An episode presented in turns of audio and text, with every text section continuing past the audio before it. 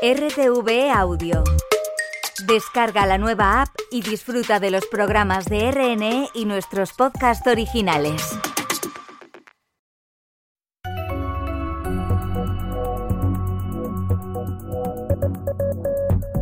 Radio Exterior de España. L'émission en français. Bonjour à tous et à toutes et bienvenue un jour de plus à l'émission en français de Radio Exterior d'Espagne.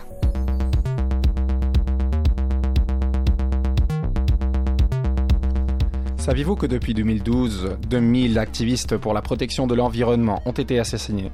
Ces collectifs sont la première ligne de bataille face aux dangers provoqués par les exploitations agricoles et par l'industrie extractiviste. Souvent originaires des populations indigènes natives, ils sont particulièrement vulnérables et seules les organisations de défense des droits humains se préoccupent de protéger leurs droits.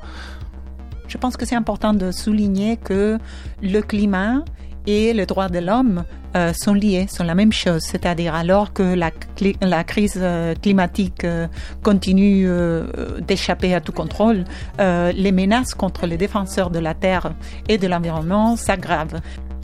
Laura Furones est l'autrice du rapport de Global Witness qui retrace ce phénomène. Elle est venue dans nos studios pour approfondir sur cette réalité dramatique et pour aider à diffuser le message. À la suite de cela, nous sommes partis à l'Institut Cervantes de Madrid où la semaine dernière, le journaliste Iñaki Gabilondo a déposé son héritage dans la Caja de las Letras, un énorme coffre-fort dans lequel les personnes ayant contribué à la diffusion de la langue et la culture espagnole déposent leurs messages et des objets qui identifient leur travail.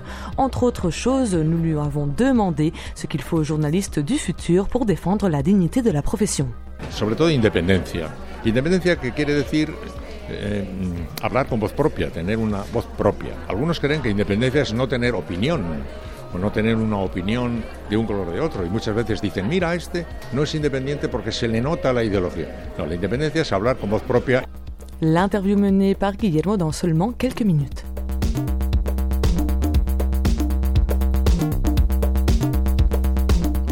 Vous écoutez Agar Agar, un de nos duos français préférés, Cuidado, Peligro, Eclipse, est le seul titre en espagnol qu'ils ont et nous espérons que vous allez l'aimer.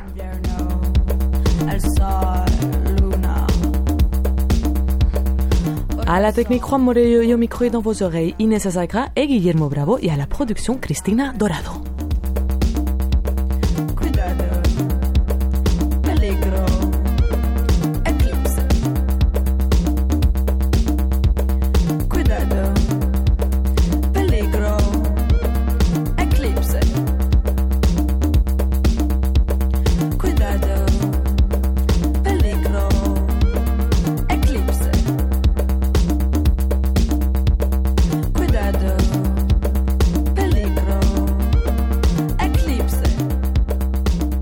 Radio Exterior de España.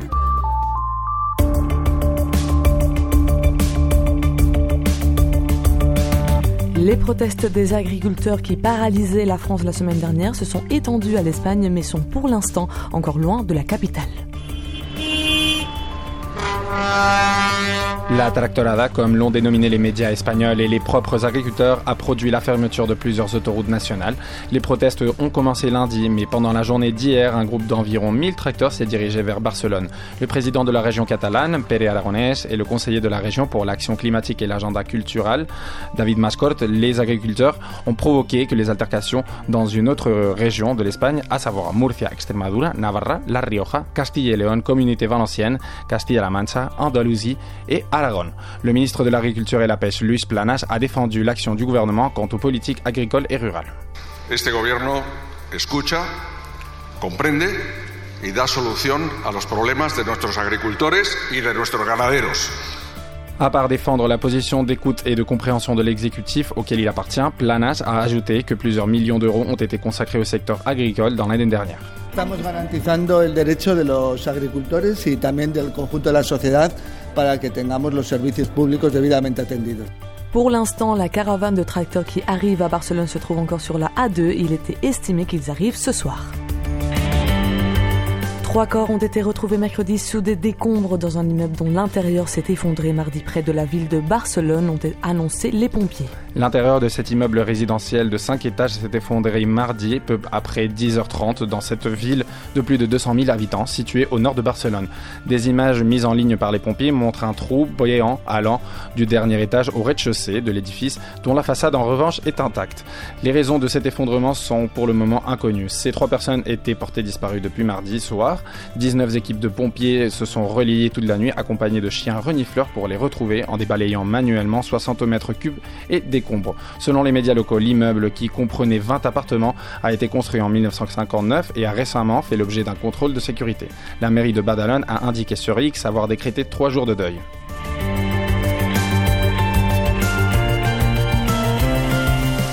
La France rend un hommage national à ses victimes de 7 octobre en Israël.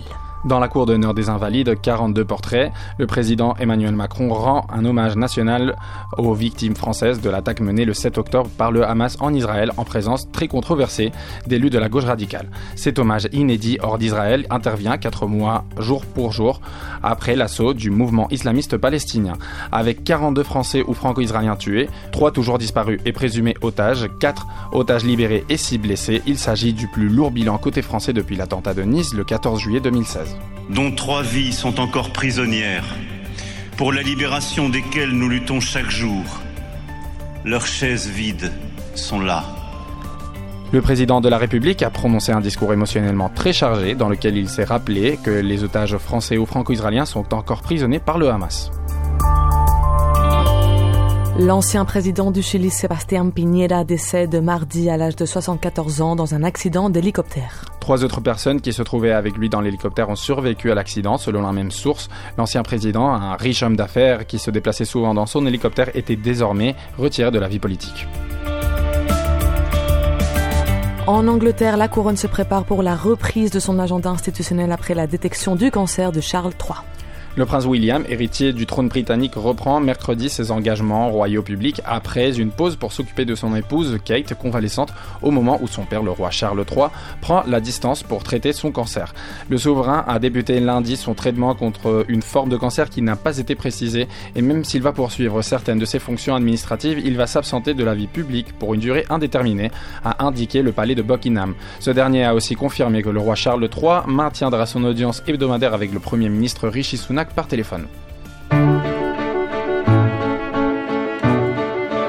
Radio Exterior de España. Por el mundo contigo. Siempre cerca de ti.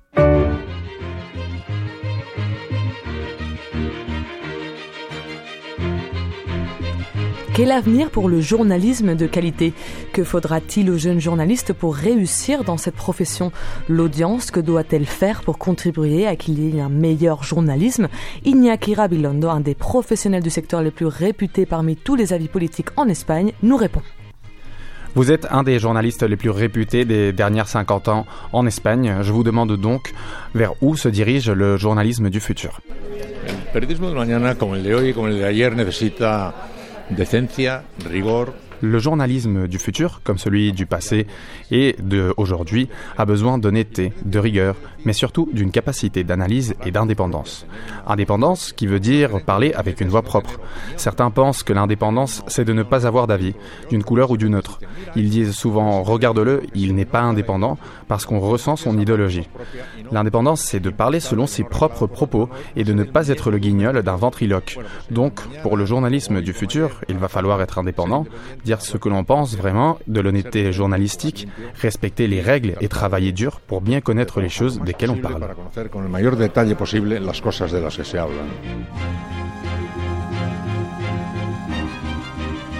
Quel conseil donneriez-vous à un jeune journaliste aujourd'hui? Bueno, que no se les olvide que el destinatario Je le dirais de ne pas oublier que le destinataire est le lecteur, l'auditeur ou le spectateur. Souvent, ils oublient cela et ils pensent plus à ce que va penser le responsable, la concurrence ou l'opinion publique. Il ne faut jamais perdre de vue que la destination de l'information, c'est le public et que c'est là que naît le message. Le message naît dans la destination. Il faut tenir ça en compte pour que pendant la création, on n'oublie pas qu'on est au service du public. Parfois, les gens pensent qu'on est au service des grands pouvoirs et c'est plutôt le contraire. On est au service des gens et on va surveiller les grands pouvoirs pour informer de ce qu'ils font. ¿eh? y no estamos al servicio de los grandes poderes. Somos, por el contrario, somos representantes de la sociedad que vamos en nombre de la sociedad a vigilar a los grandes poderes. Es bastante diferente. Et quel conseil donneriez-vous justement à l'autre personne qui se trouve à l'autre côté du message, à l'auditeur?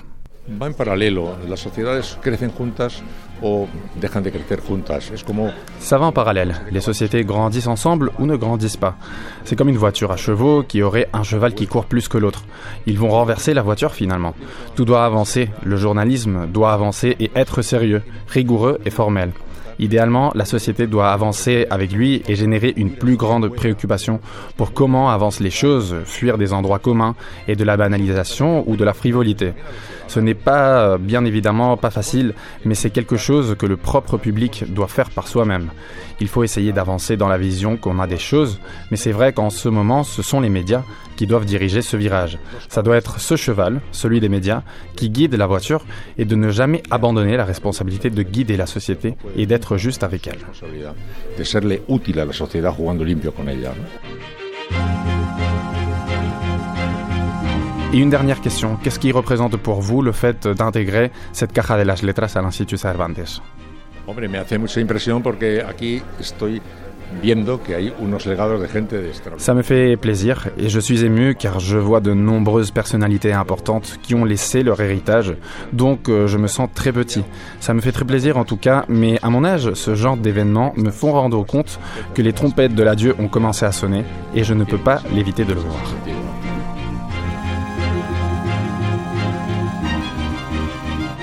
Plus de 1700 défenseurs de l'environnement ont été assassinés dans les dernières dix années pour euh, leur action dans la défense de notre planète. Un chiffre anormalement haut qui devrait être euh, très proche à zéro compte tenu de que nous sommes dans un monde civilisé et que nous n'avons qu'une planète à protéger. Global Witness a élaboré un rapport qui étudie ce phénomène malheureux et qui essaye de viser les responsables de ces morts de façon à réduire ce chiffre dans le futur.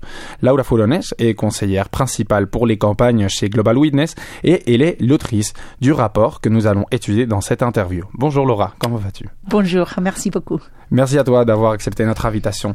Alors, euh, je voulais commencer par te demander un tout petit aperçu de Global Witness. Qu'est-ce que vous faites? Bon, Global Witness est une organisation globale, euh, comme dit le nom, et on, on fait surtout de la recherche autour de la crise climatique et l'exploitation euh, des ressources naturelles et euh, les droits. On travaille aussi sur le domaine de, de droits de l'homme. Hmm, effectivement, donc vous faites des rapports euh, sur euh, cette situation à niveau global, non? Et on voulait savoir, parce qu'on parle maintenant de la défense des, de l'environnement euh, par, par, par des personnes qui se consacrent à cela, quels sont les principaux motifs à l'origine des meurtres d'activistes dans le monde? Hmm. Les, bon, les attaques euh, contre les activistes et mm, contre les personnes défenseurs en, général euh, se produisent euh, souvent euh, après que les communautés ont exprimé leurs préoccupations concernant euh, les entreprises et leurs activités. C'est vrai qu'il est toujours difficile de d'identifier un secteur euh, précis et il est encore plus difficile euh, de présenter des preuves devant un, un tribunal. Euh, mais malgré tout, nous avons pu identifier des cas de meurtres liés aux activités minières, agro-industrielles, forestières, mini- hydroélectriques, de braconnage, etc. Si, on examine l'ensemble des données relatives aux attaques, il est clair que les Bye. Profits au court euh, terme des entreprises les incitent à causer euh, des dommages. Mhm. Oui, et je suppose que tous ces meurtres et, tous ces actes criminels se produisent à l'intérieur d'un ou d'un autre pays. Et finalement, les pays, ce sont des, structures qui, qui sont euh, créées ou légitimées par les gens pour défendre leurs intérêts. Je ne pense pas à beaucoup d'intérêts qui soient plus importants que la défense de notre planète, du territoire sur lequel on habite. Donc je me demande comment est-ce possible que cela se passe encore dans tellement d'endroits dans le monde. Ouais, c'est une bonne question. Euh, le fait que cela se passe dans tellement de pays, dans le Brésil, euh, le Honduras, le Mexique, euh, euh, les Philippines, la RDC, etc., euh, révèle le manque systématique euh, de protection de Mhm. défenseurs. Euh, C'est-à-dire les défenseurs effectuent un travail essentiel de préservation, de protection de la planète, comme comme tu l'as dit. Mais malheureusement, euh, c'est aussi un travail euh, dangereux qu'ils font sans une protection efficace des gouvernements. Et ce manque de protection fait des défenseurs des cibles vraiment faciles. Mhm, effectivement, ils sont, ils ne sont seulement pas très protégés par le gouvernement, mais aussi la plupart des personnes qui, qui agissent en défense de la planète, normalement, appartiennent à leur propre structure. Non, c'est, normalement des, des personnes qui, qui se sont regroupées autour d'une fin euh, qui- qu'ils ont vue urgente. Donc, donc cela augmente euh, leur exposition à ce danger, j'imagine. Et combien de ces meurtres font l'objet d'une investigation? Et pour combien de cas est-ce qu'on finit par arrêter le ou les responsables? Oui, cette question est vraiment fondamentale euh, pour bien comprendre les défis euh, auxquels sont confrontés les personnes défenseurs. Euh, Global Witness euh, documente, euh, comme tu l'avais dit, euh, les assassinats des défenseurs depuis depuis 11 ans, bientôt 12. C'est un rapport annuel qu'on sort. Et notre vase de données compte près de 2000 euh, meurtres. Mais euh, cependant, euh, très peu de ces cas font l'objet euh, d'une enquête et conduisent à l'inculpation des auteurs. Euh, C'est-à-dire, nous sommes confrontés à un énorme problème d'impunité. Et c'est cette impunité qui a encouragé les attaques.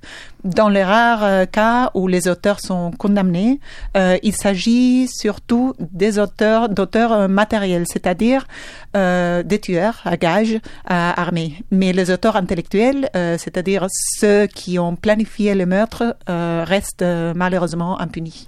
Oui, je pense que c'est tout à fait pertinent que tu fasses cette différence parce que bon, pas tout le monde est, expert en droit ou sait ce que c'est un auteur matériel, mais effectivement, les auteurs matériels, malgré que ce sont eux qui, qui tirent la balle ou qui plongent le couteau, finalement, euh, ils sont payés souvent par, par d'autres personnes qui ont des vrais intérêts dans, dans, dans voilà que, que ces défenseurs euh, soient tus ou silenciés. Euh, et et, et c'est vrai que parfois c'est très difficile d'établir un lien entre les tueurs et, et ces auteurs intellectuels pour, pour voilà, les faire condamner et essayer d'arrêter ou de désencourager cette pratique. Nous allons parler un petit peu des chiffres maintenant, car euh, un 36% des personnes assassinées étaient des natifs indiens. On voit aussi que parmi les motifs des morts, 10 se sont produits dans le, cadre de la lutte contre l'agro-industrie. On parle ici de 2022. Euh, dans l'agro-industrie extensive, pour 8 l'industrie extractive des minéraux et 4 pour la déforestation, 2 pour les ressources aquatiques. Est-ce que les populations indiennes sont agressées pour défendre leur, territoire leur territoire historique? Oui. Très certainement, c'est le c'est le cas depuis en fait depuis que nous avons euh, commencé à documenter euh, le meurtre en 2012, euh, nous avons observé euh, un nombre disproportionné d'attaques contre les peuples autochtones. On parle de 36% des meurtres que nous avons recensés dans le monde concernant des autochtones, alors qu'en fait ils ne représentent pas que qu'environ 5% de la population mondiale. Et là, on voit vraiment la la disparité. Mhm. C'est vrai que euh, évidemment la, la population indigène, si on fait un pourcentage dans le monde, je, ne- je ne sais pas le chiffre, mais, mais c'est beaucoup plus bas que 36%, alors que voilà, il représente le 36% des morts, c'est un de chaque trois personnes, ou même plus. Donc euh, ça, ça fait une différence euh, très grande qui, mesure une attention particulière. En 2022, en parlant de chiffres aussi, un cinquième des activistes ont été assassinés dans l'Amazonie. Alors c'est vrai que c'est une région très grande, mais quelle est la raison derrière cette réalité? Euh, en tant que en tant que gardien de la forêt, euh, les défenseurs de la terre euh, et de l'environnement sont en première ligne euh, face à l'exploitation dévastatrice de, de l'Amazonie. Euh, ils sont confrontés à des entreprises dangereuses euh, agissant toute impunité, comme on avait dit euh, avant, à, à des forces de sécurité euh, vraiment impitoyables et, et à des tueurs à gages. Euh, du coup, lorsqu'ils s'opposent euh, aux puissants intérêts de euh, l'agro-industrie, de l'industrie minière, de l'exploitation forestière, les défenseurs sont systématiquement euh, intimidés, criminalisés, attaqués et assassinés. Euh, chaque année, les défenseurs de l'Amazonie paient de leur vie la protection de leur maison, de leurs moyens de subsistance et en gros de la santé de notre planète. Et aussi de leur patrimoine culturel, parce que c'est vrai que pour nous, c'est un moyen de subsistance et, quelque chose qu'il nous faut pour vivre. Mais pour eux, c'est quelque chose de très culturel. C'est des populations très rattachées à la nature. Mm. Donc ça leur fait euh, encore plus mal, euh, je pense, euh, émotionnellement, le, fait de, voir comment des, gens d'ailleurs viennent, pour, en plus des gens d'ailleurs, viennent le, détruire tout leur patrimoine. Nous avons parlé de l'Amazonie, un endroit dans lequel il y a, comme on disait, un patrimoine naturel énorme, gigantesque et très varié. Mais nous restons aussi dans l'Amérique du Sud, parce que parmi les pays dans votre rapport, la plupart des morts viennent de pays d'Amérique latine ou d'Amérique du Sud, à savoir la Colombie, le Brésil ou le Mexique. De l'autre côté, l'Afrique, qui est souvent considérée comme un continent très instable et très dangereux, n'a que deux morts en République démocratique du Congo, un en Afrique du Sud et un autre à Madagascar, pour l'année 2022, comme on disait. Est-ce que l'Amérique latine est un endroit plus dangereux pour les défenseurs des droits humains ou est-ce qu'il y a une autre raison? Hmm, C'est une bonne question. C'est euh, c'est vrai que près de 9 euh, meurtres, 9 euh, meurtres pardon, sur 10 enregistrés en 2022 se sont produits en Amérique latine. nous parlons surtout de la Colombie, le Brésil, le Mexique, le Honduras. Euh, et c'est vrai que l'incidence relativement élevée de meurtres que nous avons documentés dans cette région peut s'expliquer par le fait que euh, l'accès l'information est, plus facile et le travail de plaidoyer qui font les organisations de la société civile est, est vraiment plus fort. Euh, dans d'autres régions, notamment l'Afrique, euh, l'Asie, euh, nous documentons normalement moins de, de, cas. Mais cela ne signifie pas que ces régions soient moins dangereuses pour les défenseurs. Il s'agit plutôt d'un reflet de euh, la difficulté d'accès à l'information sur euh, ce qui se passe sur le terrain. Euh, c'est-à-dire la sous-déclaration de cas dans ces régions est une réalité et c'est vraiment un défi que nous, que nous devons confronter et relever. Mhm, effectivement. Et lorsque les activistes ne sont pas assassinés, parce que c'est le, le chiffre qu'on évalue ainsi, euh, ils sont souvent silenciés autrement.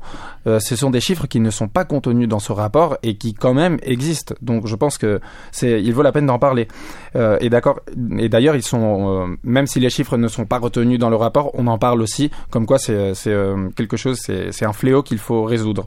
Par exemple, ils sont enfermés en prison sous prétexte de désordre public ou même de terrorisme dans les cas les plus extrêmes.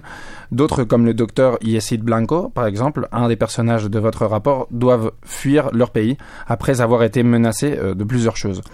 Que peut-on faire depuis notre position pour aider à éviter cela? Et est-ce que la directive de l'UE euh, sur la responsabilité corporative dont parle ce rapport peut aider un peu plus dans ce genre-là?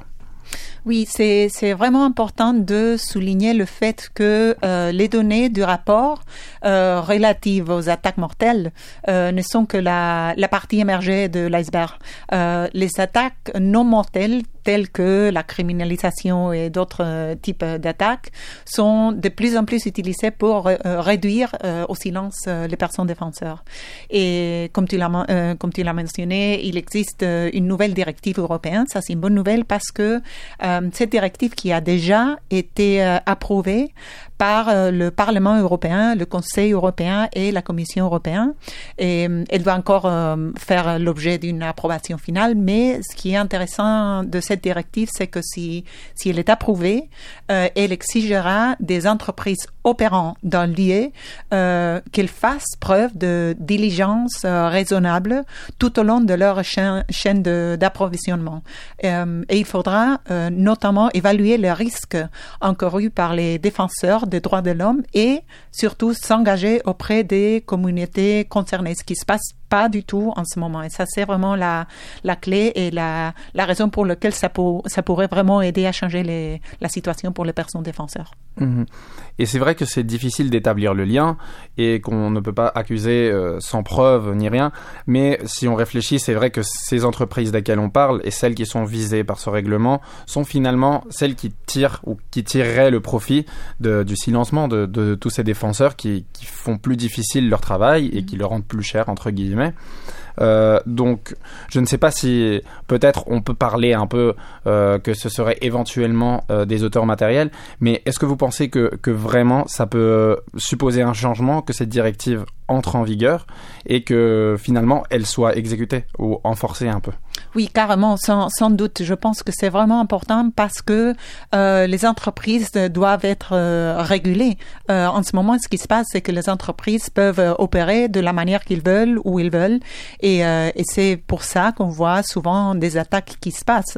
C'est-à-dire, il faut avoir vraiment de règles pour les entreprises et, et, surtout, comme je disais, c'est vraiment important que les entreprises s'engagent avec les communautés affectées parce que souvent, ce qui se passe, c'est que les communautés affectés euh, euh, ne savent pas ce qui se passe jusqu'au moment où l'entreprise arrive ou la machine euh, arrive pour détruire euh, leur terre, euh, leurs ressources naturelles. Oui, lorsqu'il est trop tard. Voilà. Et bon, nous parlons des normes, mais il y a aussi des propositions que vous faites à la fin du rapport. Vous, évo vous évoquez plusieurs recommandations pour les gouvernements, pour les entreprises desquelles on vient de parler, ainsi que pour l'Union européenne. Pouvez-vous nous en citer quelques-unes ou nous en parler des plus importantes? Oui, bien sûr. Le, en fait, le, ce qui est important, c'est que le, les gouvernements peuvent vraiment faire une, une énorme différence, et c'est ça qui est vraiment vraiment clé.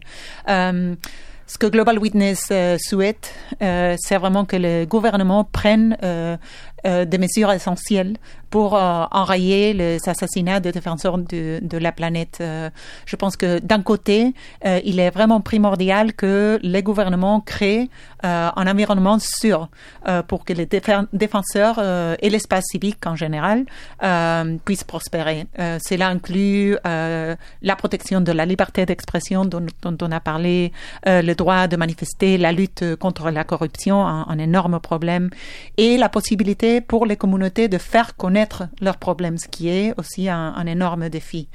Euh, euh, deuxièmement, euh, le gouvernement doit de toute urgence promouvoir la responsabilité juridique des entreprises, comme on disait avant, euh, parce qu'elles elles sont impliquées dans les assassinats des défenseurs et euh, ont un impact sur l'environnement vraiment très fort. Et dernièrement, d'un autre côté, euh, nous voulons aussi que les entreprises adoptent euh, une approche qui soit vraiment fondée euh, sur les droits et qu'elles placent leurs droits et les besoins de, de, des personnes défenseurs au-dessus des profits, ce qui se passe pas en, en ce moment. Pour ce faire, il, il, convient de veiller au respect des règles et de la responsabilité des entreprises à, à tout niveau de, de leurs activités. C'est pour ça, je reviens sur la sur la directive. C'est pour ça que ça pourrait être vraiment, un, ça pourrait faire une énorme différence. Oui, j'espère que, que ça changera un peu un peu le jeu. Mm -hmm. Et bon, c'était un plaisir de vous avoir ici pour pour apprendre davantage sur euh, ce phénomène qui, qui malheureusement existe. Mais je ne sais pas si vous voulez ajouter quelque chose qui, qui à votre jugement, puisse aider euh, les personnes qui nous écoutent à améliorer leur, euh, leur connaissance sur ce sujet. Euh, oui, euh, peut-être pour pour terminer, je, je pense que c'est important de souligner que le climat et le droit de l'homme euh, sont liés, sont la même chose. C'est-à-dire alors que la, crise euh, climatique euh, continue d'échapper à tout contrôle, les menaces contre les défenseurs de la Terre et de l'environnement s'aggravent. il est clair que la crise climatique est à la fois une crise environnementale et une crise humanitaire. Je pense que c'est important de, de, garder ça à l'esprit lorsque nous parlons du rôle tellement important qui jouent les défenseurs des risques auxquels ils sont confrontés et vraiment de la nécessité pour nous tous de, de les soutenir dans leur travail. Mmh. Merci beaucoup pour, pour le temps que vous avez passé avec nous, euh, Laura Furones, qui est conseillère principale pour les campagnes chez Global Witness et aussi l'autrice de ce rapport. Nous vous attendons pour expliquer le suivant. Merci à vous. À très bientôt.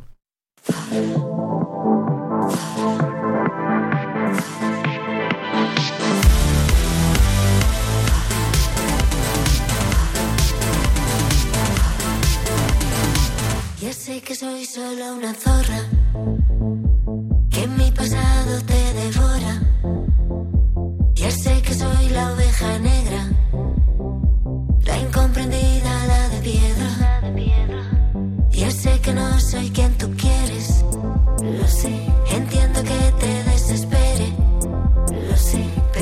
arrivons à la fin de cette émission. Merci beaucoup de nous avoir écoutés et merci à Laura Furones d'être venue à nos studios de Prado del Rey pour parler sur un sujet si important et à nous aider à diffuser le message dans la société.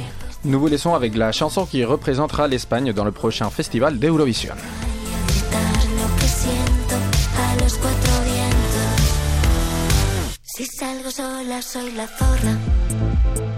Le duo Nebulosa composé par Mary Bass et Marc da Sousa représentera l'Espagne à Malmo en Suède avec cette chanson intitulée Zorra.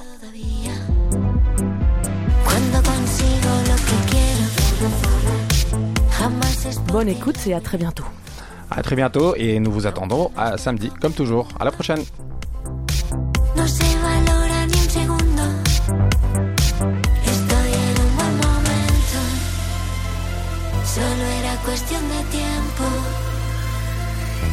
Salir a la calle a gritar lo que siento a los cuatro vientos. Estoy en un buen momento. Reconstruida por dentro.